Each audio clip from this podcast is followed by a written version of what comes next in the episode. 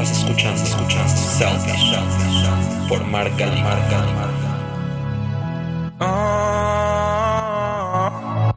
Bienvenidos a este episodio número 16 de este podcast que se llama Selfish con doble L. Yo soy Mark y como todos los lunes aquí estoy. Espero que estén muy bien, que sus familias estén muy bien porque la situación no está nada fácil y sabemos que ahorita estamos en los picos de la curva, entonces esperemos que todos en su casa estén muy bien. Y de eso quiero hablar, de un tema que tiene que ver con el COVID, pero no vamos a hablar y analizar el COVID porque ya lo hicimos durante muchos podcasts. Entonces, para empezar a abordar este tema, déjenme contarles algo. Desde que yo era niño me apasionaba el tema del universo. De verdad, seguramente como a muchos de ustedes, cuando me preguntaban qué quería ser de grande, yo siempre contestaba muy inocentemente, quiero ser astronauta. Esta idea de poder viajar al espacio, ver el planeta Tierra desde arriba, siempre ha sido un sueño para mí. El caso es que desde ese tiempo me encantaba leer todas las revistas que enseñaban los planetas, me sentaba a ver la luna imaginándome cómo sería estar allá arriba, y esta afición obviamente se fue fortaleciendo con el tiempo, y cuando yo estaba en la secundaria y ya había una conexión más rápida a internet que cuando yo era niño, me obsesioné con todos los videos de la NASA y sobre todo me obsesioné con el video del alunizaje de Neil Armstrong en la Luna en 1969, ¿no? Este Apolo 13. No es broma, de verdad, lo veía por lo menos una vez al día y lo analizaba cada detalle para intentar ver cada cráter que cabía en la cámara, ¿no? Yo me sentía Neil Armstrong. Claro, con este exceso de información y con este abismo que era Internet o que es Internet, cada que alguien subía un video analizando este alunizaje, porque así se dice, no es aterrizaje, es en la luna, no en la Tierra, yo lo consumía de verdad. Y entre tantos videos e información que leía sobre eso, una vez me encontré con un video que me acuerdo perfectamente el título, se llamaba Nunca llegamos a la luna. Este video explicaba con una teoría muy convincente que el Apolo 13 era falso. Y no solo eso, que el video que yo veía diario fue grabado por Hollywood en un set. Claro, al principio yo no lo creí, pero conforme fui buscando información se me abrió otro espectro de documentos y videos que apelaban a la misma idea, cada uno más convincente que otro. En algunos se describía cuadro por cuadro las mentiras del video original, que si la bandera no se puede mover así por la gravedad, que no existía una cámara para grabar esas imágenes, que todo está hecho en un set. Y digamos que todo apuntaba a que era cierto. El caso es que era tan convincente que me lo creí. No solo me pareció muy atinado, sino que los datos y las pruebas que presentaban eran tan certeras, que desde ahí tengo arraigado en la cabeza eso. Y ojo, no dudo que hayamos llegado a la luna, pero sí dudo de la veracidad del video que se le presentó a la sociedad de finales de los 60. Incluso déjenme contarles que cada vez que en una de mis materias se habla del tema por alguna razón, mi reacción automática es decirles que lo más probable es que ese video sea falso. Mi cerebro se conformó con esa teoría y le da sentido pensar que solo fue un distractor para la sociedad norteamericana. Y así de simple y sencillo, me he convertido en un promotor de una de las teorías de conspiración. Eso es muy fácil de entender porque a los 14 años es muy fácil convencerte de hechos falsos. Pero hoy se los digo, a mis casi 32 años sigo arraigado en ese pensamiento. No puedo comprobar si ese video es falso o verdadero, pero racionalmente sé que solo es una teoría más que está por ahí. Seguramente van a estar pensando que soy un idiota, que cómo me puedo creer una teoría de la conspiración, sobre todo porque cuando alguien nos refuta una falsedad sin sentido, eso nos viene a la cabeza. Ya sea que te digan algo tan absurdo como que la Tierra es plana, o que la pandemia no es verdad, o algo tan estúpido como que Michael Jackson no murió, la realidad es que nuestra mente nos lleva a relacionar a las personas que se creen estas teorías como unos verdaderos pendejos o como personas que están paranoicas. Y en mi caso, digo, y esta es una descripción personal, yo no me considero ni un pendejo en cosas, ni un paranoico. Y aún así tengo metido en la cabeza una creencia que no se puede comprobar. Afortunadamente el hecho de que yo crea en eso no le hace daño a nadie.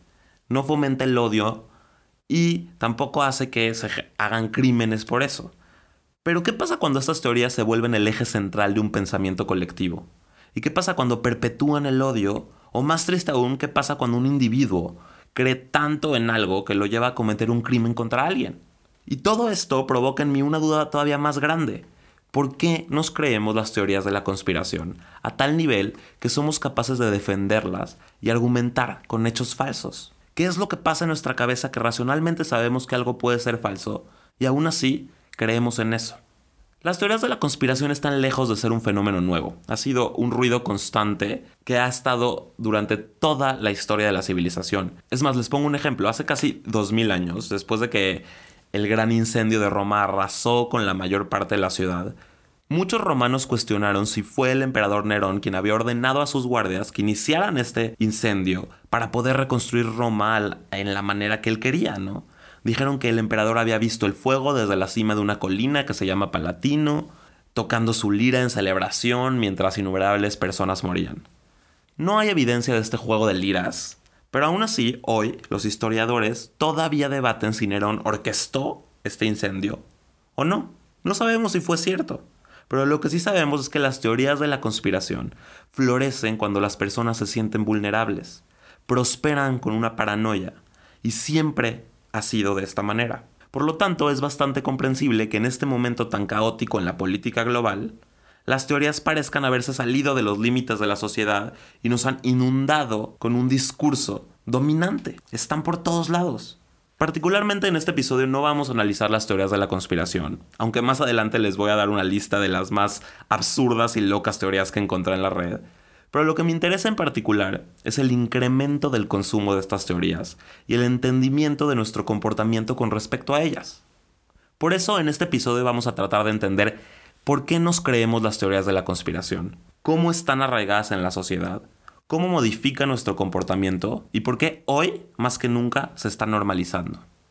Ya sea una red global de tráfico infantil en una pizzería de Washington dirigida por Hillary Clinton, un plan macabro de George Bush para derribar las Torres Gemelas, un grupo poderoso llamado los Illuminatis que controlan el mundo, aviones que riegan con gases las calles, un ejército de reptilianos enviados a la Tierra para conquistarnos, la mentira del calentamiento global, el nacimiento de Obama fuera de Estados Unidos, que las vacunas causan autismo o una pandemia inventada para controlarnos. Todo el mundo cree en alguna teoría, y algunos quizá en más de una, y la razón es muy sencilla. Hay un número infinito de teorías de la conspiración allá afuera. Y si nosotros hiciéramos una encuesta sobre todas ellas, les apuesto a que todos y todo el mundo marcaría por lo menos una casilla de estas teorías. Y en estos momentos seguramente se están cuestionando si ustedes creen en alguna o qué son estas teorías. Así que vamos a empezar por definirlas. Según el diccionario, una teoría de la conspiración son teorías que rechazan la explicación estándar de un evento y en su lugar acredita a un grupo u organización encubierta por llevar a cabo una trama secreta. Digamos que es la creencia de que un evento inexplicable en particular fue causado por un grupo encubierto o la idea de que muchos eventos políticos importantes o tendencias económicas y sociales son producto de tramas engañosas que son en gran medida desconocidas para el público en general. Digamos que para que aparezca una teoría de la conspiración siempre debe haber un evento que en cierto sentido no es muy claro explicarlo. O no se da la información pública completamente veraz y genera mucha incertidumbre por lo que convierte a ciertas personas en estos detectives dispuestos a armar el rompecabezas haciendo encajar piezas y relacionando eventos con otros eventos para poder explicarlas y por lo tanto nos resulta más fácil aceptar una teoría de la conspiración porque la realidad es mucho más caótica, mucho más azarosa y mucho más difícil de asumir. Esto se crea porque los humanos tendemos a asumir que cuando algo sucede, sucede porque alguien o algo lo hizo por una razón. Esencialmente, vemos algunas coincidencias en torno a grandes eventos y luego inventamos una historia a partir de ello. En cierto sentido, la sospecha nos hace humanos bien lo describió Descartes o Descartes, como le quieran llamar, cuando afirmó que uno no puede dudar de la existencia mientras duda. O sea, en concreto la duda es la misma existencia, es lo que nos diferencia de los animales, por lo que este factor racional que impera en la raza humana viene siempre acompañado del cuestionamiento, de la duda y de la explicación racional de las cosas. Pero ¿por qué nos atrae tanto la noción de que hay fuerzas sombrías que controlan los acontecimientos globales? Para entenderlo, debemos pensar en la psicología que hay detrás de las teorías de la conspiración. Las teorías de la conspiración son tan antiguas como el tiempo, pero solo en los años más recientes los psicólogos han comenzado a desentrañar la creencia que algunas personas tienen en ellos. Hay un psicólogo que se llama Rob Brotherton, que es psicólogo y autor de un libro que se llama Mentes sospechosas, por qué creemos en las teorías de la conspiración. Y él dice que cuando sucede algo ambiguo en el mundo, tendemos a pensar, alguien quiere que eso suceda.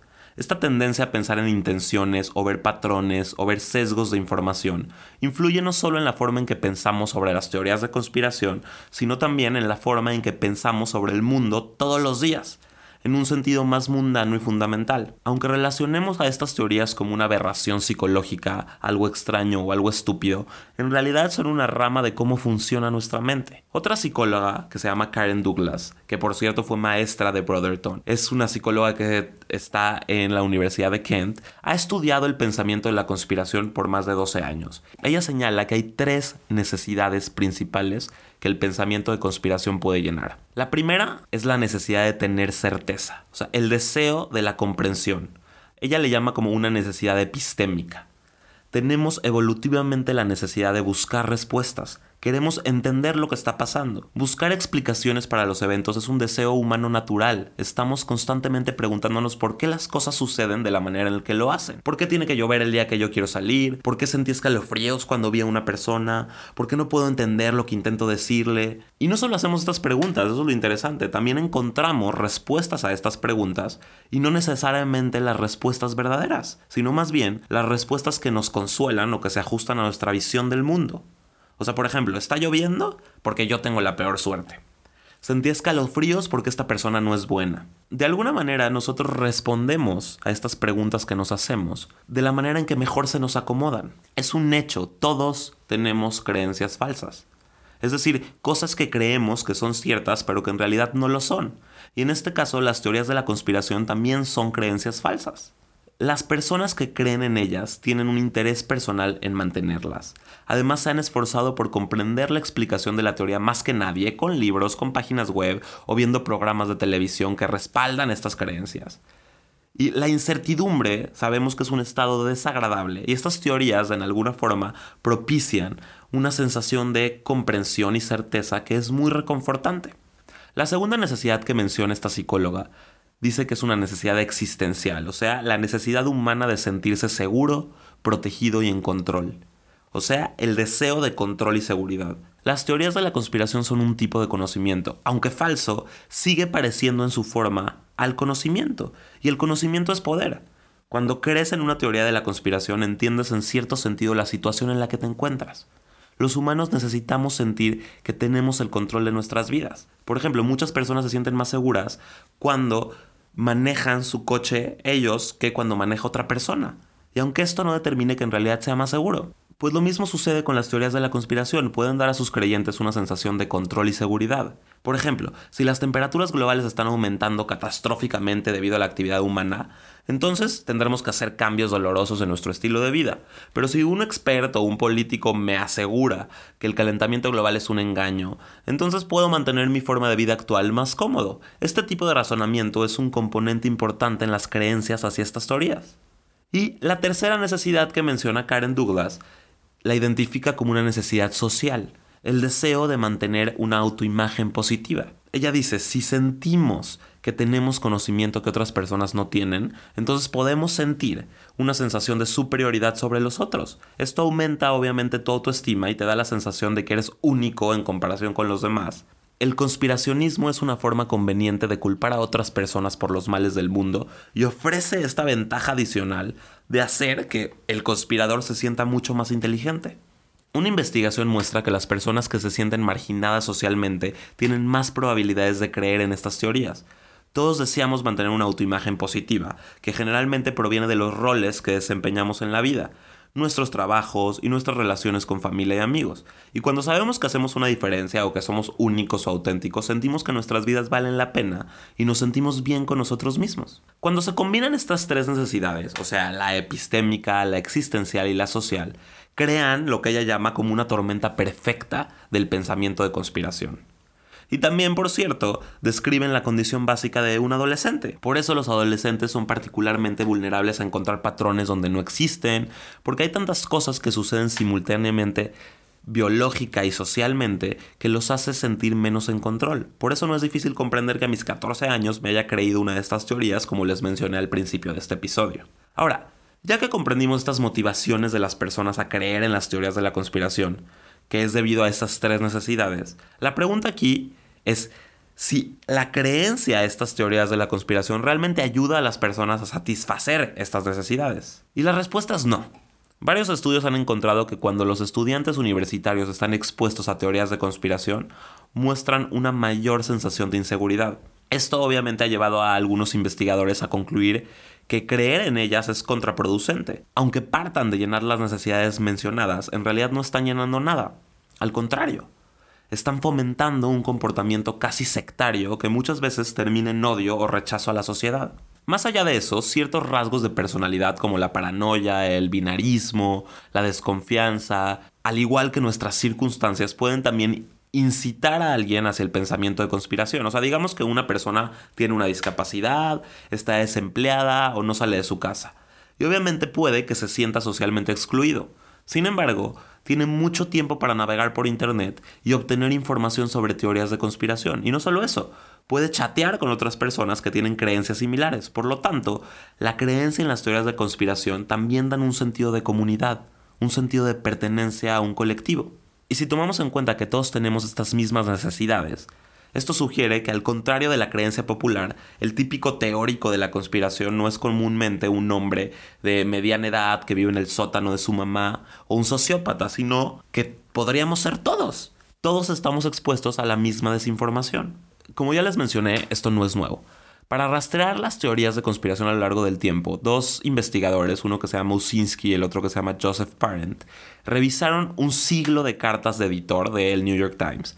Y entre algunos de los temas que encontraron se encontraba la creencia de que los científicos estadounidenses controlaban el clima en 1958 de que la administración de Roosevelt era secretamente comunista en 1936, de que Inglaterra y Canadá estaban conspirando para derrocar partes de los Estados Unidos en 1890, también encontraron un proyecto de ley escrito para proteger a las ovejas que se aprobó con la intención de matar a todos los perros domésticos en 1917. O sea, en estas y otras teorías de la conspiración, los investigadores argumentan que las causas de las teorías de conspiración no son principalmente filosóficas, psicológicas o sociológicas, son políticas. Por ejemplo, las interpretaciones conspiracionistas de la crisis financiera del 2008 se basan en los mismos argumentos que se utilizaron para interpretar la Gran Depresión de los años 30. O el movimiento de Trotter del 11 de septiembre se basa ampliamente en el marco establecido en la década de 1940, cuando los opositores de Roosevelt lo acusaron de permitir que ocurriera Pearl Harbor. Pero hoy hay una sola y gran diferencia con las teorías del pasado. Nada más y nada menos que Internet. Internet ha cambiado el empaque y la distribución de las teorías de conspiración de formas que antes no eran posible. Con la democratización del poder de publicación, más personas pueden compartir fácilmente ideas marginales en redes más amplias y en una variedad de formatos. Por ejemplo, YouTube es una plataforma muy popular para los teóricos de la conspiración que hacen obviamente un uso de los recursos cinematográficos y le ponen música siniestra, le ponen primeros planos muy dramáticos, repeticiones en cámara lenta, o canales como Reddit o 4chan, que es una página dedicada especialmente para los teóricos de la conspiración. Métanse, se llama channel4.com, ahí pueden encontrar muchísimos videos. El hecho de que todos tengamos acceso a la información rápidamente ha propiciado que se normalice la creencia en estas teorías y se masifiquen sus contenidos. En todo el mundo, personas de ideas afines se congregan en torno a la misma mentira reconfortante, explicaciones que validan sus vidas. Además, no solo tenemos un nuevo empaque de estas teorías, también tenemos nuevos productores de las teorías. Yo sé que seguramente están diciendo, qué tontería, ¿quién puede creer esas cosas? ¿O cuál es la relevancia de que se crea o no en ellas? Y pues sí, sí son tonterías, excepto cuando estas creencias empiezan a causar crímenes de odio. Y además también dejan de ser tonterías especialmente cuando son promovidas por el presidente de los Estados Unidos o por cualquier actor político. Estas teorías de la conspiración en ese momento se convierten en una amenaza existencial. Las teorías de conspiración también están claramente vinculadas a los movimientos políticos populistas y se utilizan como armas de propaganda, que son especialmente relevantes en el mundo de hoy. Por ejemplo, impulsar teorías de conspiración ayudó a ganar la presidencia Trump. Él se presenta a sí mismo como esta víctima de una nueva conspiración, una casa de brujas, entre comillas, perpetrada por las fuerzas que quieren que fracase. La estrategia de Trump frente a todo siempre ha sido tratar la información real y falsa de manera intercambiable y desacreditar cualquier informe que no sea halagador para él. Por eso se refiere a los reporteros de buena reputación como noticias falsas y presume él darle la vuelta a los periodistas tuiteando directamente a la gente. De alguna manera Trump acorta la distancia entre estas teorías locas y las acusaciones que son legítimas de sus irregularidades y hace que sean indistinguibles. Un ejemplo muy claro de eso es que él difundió una teoría de la conspiración que se llama el birderismo, un movimiento fundado en la idea de que Obama nació fuera del país y por lo tanto no es elegible para el cargo más alto de la nación.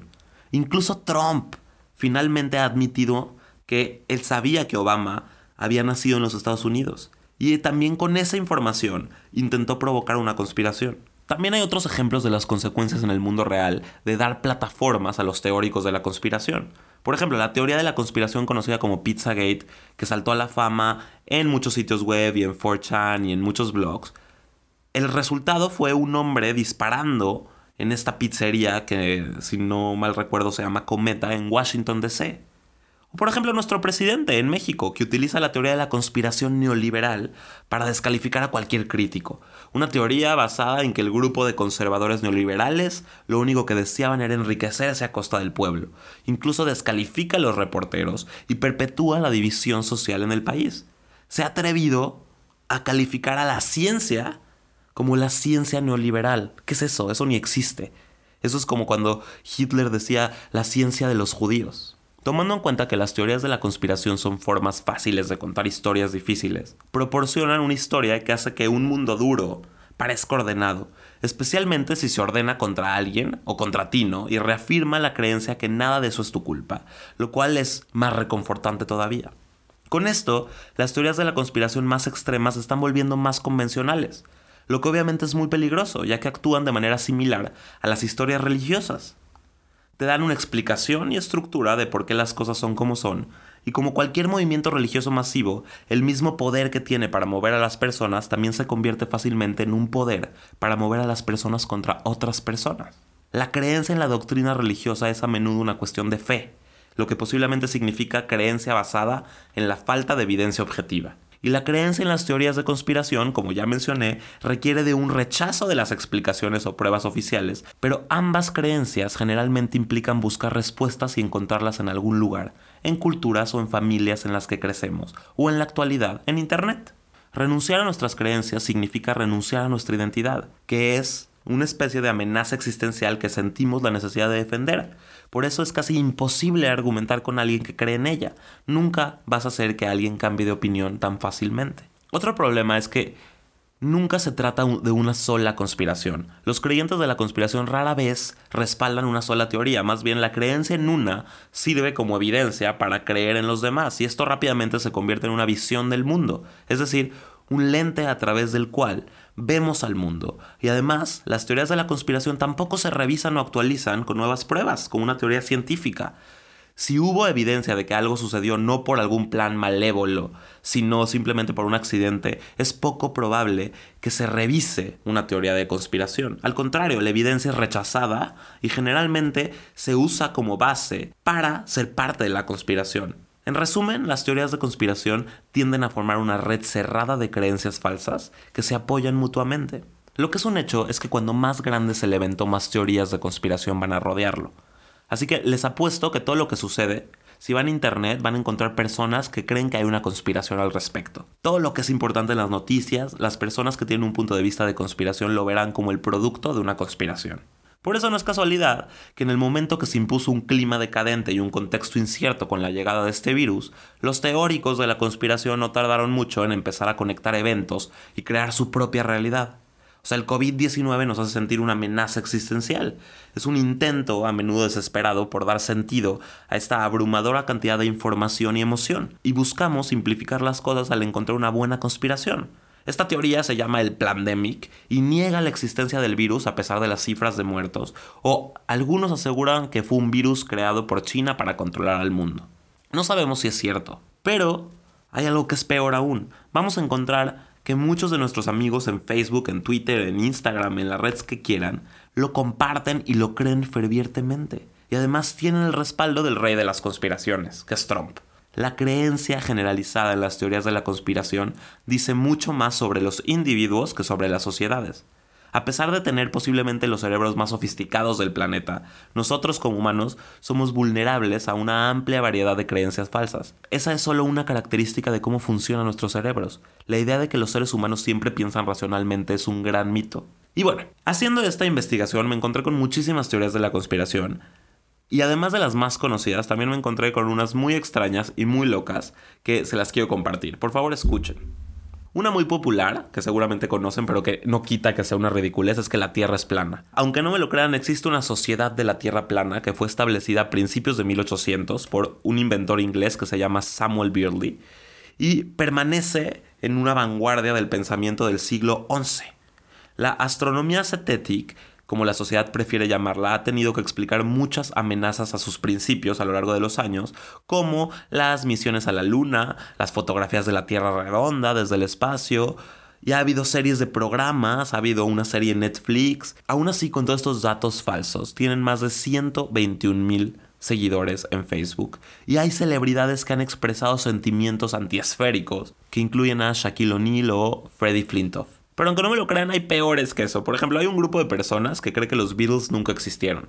Según ellos, desde el momento que comenzaron, los Beatles eran una banda falsa formada por un elenco rotativo de actores casi idénticos y tienen muchísimos videos que comparan cada foto de ellos para comprobar los cambios a lo largo del tiempo. Me imagino que estas personas no saben lo que es envejecer o cambiar de estilo. Otra, por ejemplo, es la creencia de que Obama controla el clima.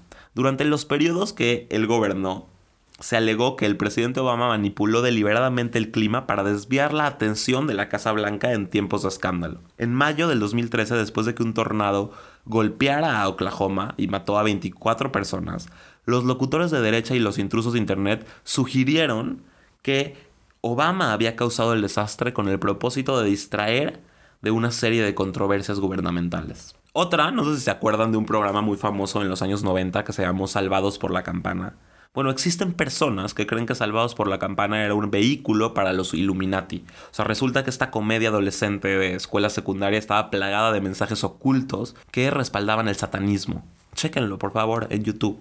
Otra de estas teorías, por ejemplo, dice que Hitler sigue vivo, ¿no? Estos rumores han circulado desde la década de los 70 y obviamente han sido alimentados por el hecho de que otros nazis sí escaparon y se fueron a América del Sur, uno de ellos Mengele, que se escondió en Argentina. Pero estas personas que creen que Hitler sigue vivo, no solo piensan eso, que hoy tendría más o menos 125 años, sino también dicen que fue el responsable de varios desastres mundiales, como el 11 de septiembre o el derrame de petróleo del Golfo, que casualmente ocurrió en su cumpleaños, otras teorías dicen que murió en el 84 en Brasil, a los 94 años, o en Argentina a los 73 años.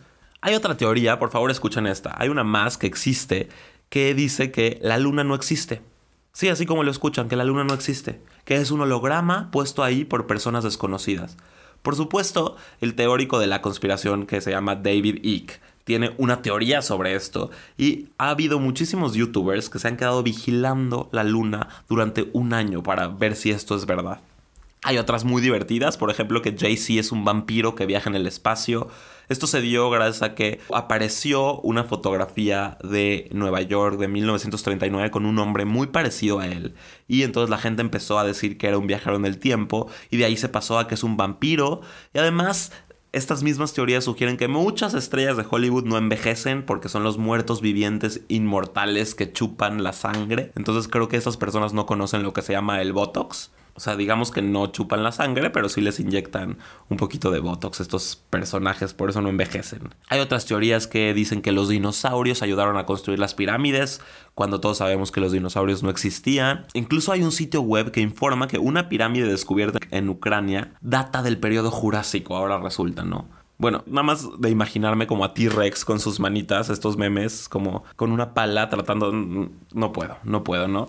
Hay otra teoría que dice que Siri puede predecir el apocalipsis. Esto salió en el 2013 cuando le preguntó una persona a Siri que cuándo se iba a acabar el mundo y Siri dijo que el 27 de julio del 2014 que era la apertura de la puerta de Hades. Obviamente eso ya pasó hace mucho tiempo, pero la gente sigue pensando que Siri tiene poderes. Hay otras personas que aseguran que vivimos en la Matrix y que los multimillonarios quieren sacarnos de ella. Incluso hay un güey por ahí que se llama Tad Frame, que es un newyorkino, que afirma que muchas personas de Silicon Valley están obsesionados con la idea de que todos estamos viviendo en una simulación similar a Matrix y algunos están llevando esta obsesión un paso más allá. Dice que hay dos multimillonarios que están tratando de sacarnos de esta simulación. De verdad, encontré muchísimas teorías loquísimas. Por ejemplo, hay una que dice que Michael Jackson fue asesinado por Irán, porque el mismo día que él murió había un hashtag en Twitter que decía Irán Election y ganó el de Michael Jackson. Entonces que quitaron este hashtag de primer lugar porque según esto evitó que los manifestantes iraníes usaran el servicio para organizar protestas contra la manipulación del presidente, entonces lo mataron los iraníes. Incluso hay otros que mencionan que Michael Jackson sigue vivo o que Juan Gabriel sigue vivo. Todas estas y muchas más las pueden encontrar en Internet. Internet ha ampliado las habilidades de estas personas de ideas afines para unirse y compartir y ampliar sus teorías de conspiración. Solo tomó muy poco tiempo después de que empezara la pandemia para que se abrieran grupos en Facebook con teorías de la conspiración o muy poco tiempo después de la masacre en Las Vegas para que un grupo de conspiración de Facebook apareciera con más de 5.000 miembros. Pero bueno, ya sea el asesinato de un presidente de Estados Unidos, un tiroteo masivo, los asesinatos de alguna persona, las teorías de conspiración nunca van a parar. Y resulta que ser teórico de la conspiración de verdad es bastante divertido por lo que puedo ver. Y además el pensamiento de conspiración es increíblemente convincente. Y eso es la razón por la que los conspiracionistas han prosperado casi tanto como lo ha hecho la racionalidad. Y que a lo largo de la historia las personas se han mostrado consistentemente dispuestas a invertir en estas ideas. Ser este teórico de la conspiración también te promete una respuesta a problemas pequeños y grandes, se autosella en su lógica, se autocalma en su efecto, plantea un mundo donde nada sucede por accidente, donde la moral es clara, donde cada información tiene un significado divino y cada persona tiene manera de acceder a ella. Durante la última década más o menos, el campo de la psicología de la conspiración ha crecido junto con el interés del público en general a estas teorías. Todavía hay muchas cosas que no sabemos acerca de cómo el pensamiento de conspiración se arraiga en la mente, o por qué algunas personas parecen mucho más susceptibles que otras. Pero sabemos, como señaló Brotherton, que casi todos son susceptibles al pensamiento de conspiración, independientemente de la edad, género, ingresos o ideología política. Y también sabemos que realmente no se puede discutir con personas que creen en las teorías de conspiración porque sus creencias no son racionales. Las teorías de conspiración no van a desaparecer mientras haya personas que necesiten creer en ellas. Continuarán expandiéndose y prosperando. Y les recomiendo que ahorren su tiempo discutiendo con estas personas que creen, porque de verdad van a gastar muchísima cantidad de tiempo y nada los hará abandonar su falsa creencia. Y también hay que cuidar la información que compartimos. Es también nuestra responsabilidad tomarnos el tiempo para revisar los datos y asegurarnos que las teorías que encontramos son verdaderas en serio. Toma el mismo tiempo ver un video conspiracionista que investigar si tiene argumentos para que sea veraz. Espero que les haya gustado y por favor recuerden que Selfish no es solo este podcast, también estamos en Instagram como self-ish o en Facebook como Selfish. Próximamente vamos a estar también en Twitter y en YouTube para cualquier duda o comentario y para que me cuenten en qué teorías de la conspiración creen ustedes. Yo les agradezco mucho por escucharme, esto fue todo por hoy y como siempre les digo, nos escuchamos la próxima. Estás escuchando, escuchando Selfish por Marca Marca.